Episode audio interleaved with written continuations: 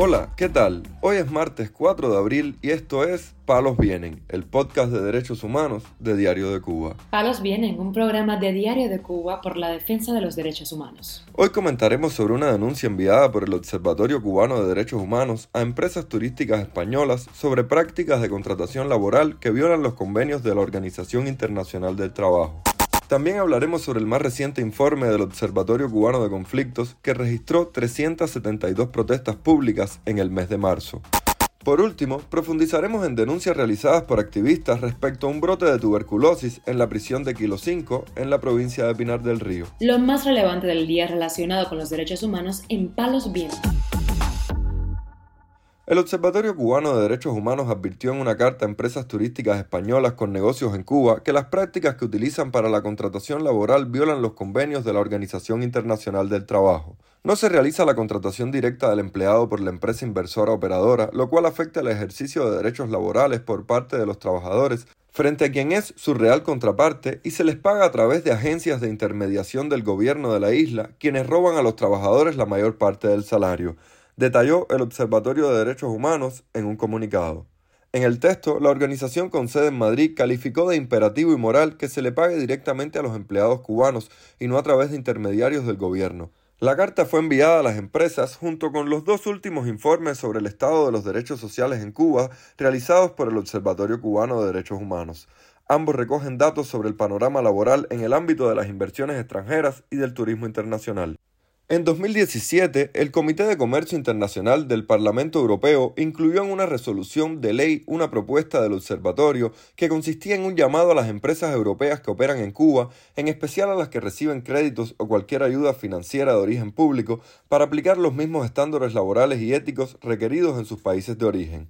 El observatorio se mostró preocupado por la posible participación de 400 agentes de viaje de España en el desfile por el Día de los Trabajadores que la prensa oficialista anunció para el próximo primero de mayo en La Habana.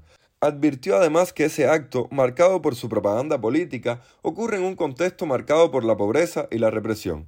Resultaría especialmente doloroso ver al sector turístico español participando en actos políticos organizados por el régimen cubano, mientras el país emigra masivamente y la gente apenas tiene para comer, apuntó la organización.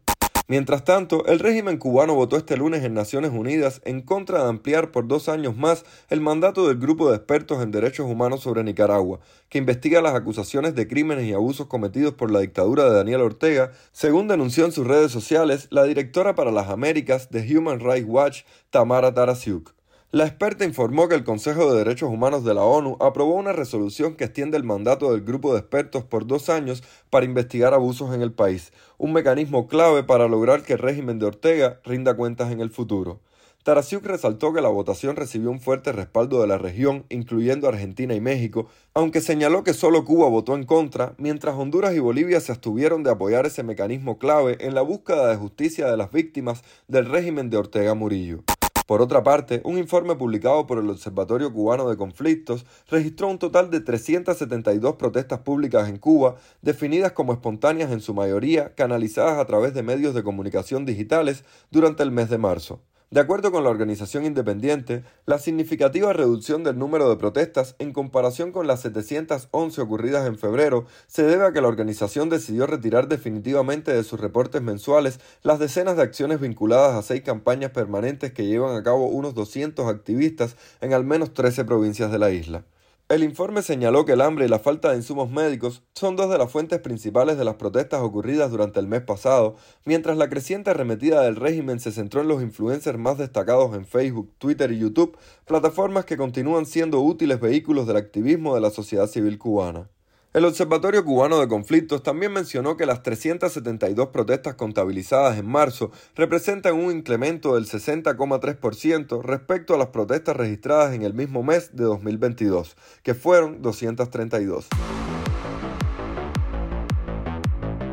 Palos viene. El activista cubano Alberto Ortega Fonseca denunció este lunes en sus redes sociales que hay muchos presos enfermos de tuberculosis en el penal de máximo rigor conocido como Kilo 5 en la provincia occidental de Pinar del Río. De acuerdo con una publicación realizada en su cuenta de Twitter que calificó como urgente, recibió la confirmación de que la enfermedad se está propagando muy rápido y las autoridades del penal no la pueden controlar, por lo que quieren cerrar la prisión a las visitas familiares y de pabellón. En esa cárcel tengo entendido que hay cuatro presos políticos. Hacemos responsable a la dictadura cubana de lo que pueda pasar a alguno de los presos políticos que ninguno debería estar ahí, escribió el activista. Por el momento las autoridades cubanas no han ofrecido información respecto al brote, mientras prisioneros políticos como Luis Armando Cruz Aguilera han informado sobre casos de la enfermedad en otras prisiones como el Combinado del Este. En La Habana, donde a inicios de marzo fue puesta en cuarentena una parte de la población penal. También el Observatorio Cubano de Derechos Humanos informó que el pasado fin de semana en la prisión pretensado de Santa Clara existe un brote de tuberculosis y se han suspendido las visitas a los presos. Palos vienen un podcast de derechos humanos de Diario de Cuba con la producción y conducción de Mario Luis Reyes. Muchas gracias por acompañarnos este martes en Palos Vienen, el podcast de derechos humanos de Diario de Cuba.